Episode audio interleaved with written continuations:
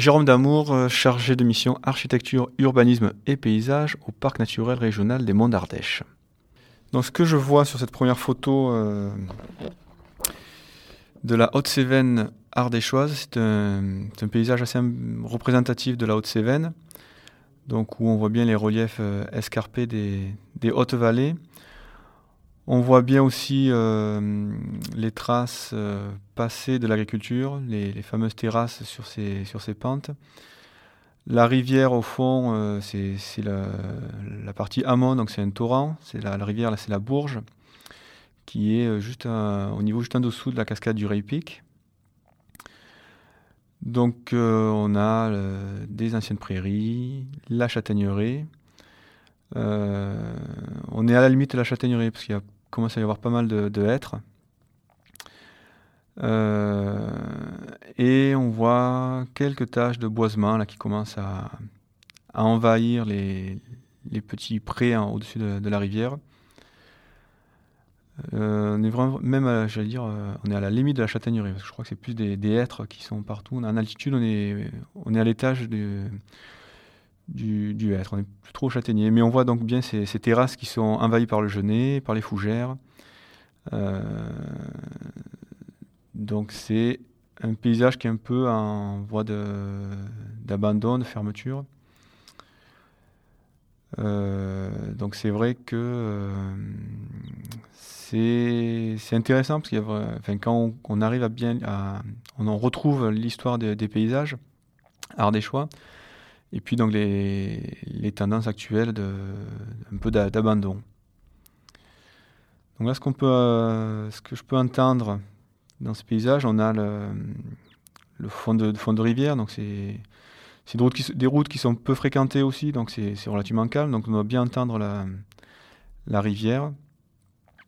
On peut entendre aussi peut-être le bruit des, des gens qui font du canyon, du canyoning un peu sauvage là dans les, les petites rivières euh, affluentes, de, de la Bourge. Euh, ce que, voilà, ce que, je, peux entendre sur ce secteur-là. On peut peut-être, c'est vrai, après peut-être l'été, euh, imaginer entendre aussi euh, quelques troupeaux de moutons, mais là c'est vrai que la, fermeture des paysages est quand même bien bien avancée. On voit surtout ce qui est entre l'été et l'hiver le, fort contraste entre le, lié à la, croissance de la végétation, le, feuillage vert. Euh, l'été euh, masque beaucoup les, traces euh, anciennes des, terrasses. Alors on voit là encore, donc on est en 2005-2006, on voit encore bien en bordure de la rivière quelques, quelques prés. On peut imaginer qu'en 2050, si la tendance actuelle se poursuive, les, les, hêtres aient vraiment gagné euh, l'ensemble des, des prés.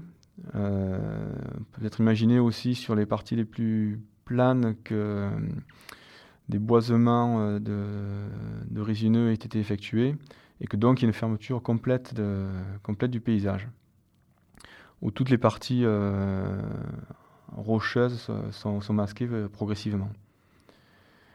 Donc là, tout peut-être un travail à faire pour maintenir ces espaces de, de prés ouverts, euh, notamment en altitude, où ça se prête plus au, pâturage de, bovins, où là, il y aura peut-être un travail de, reconquête de, ces espaces agricoles.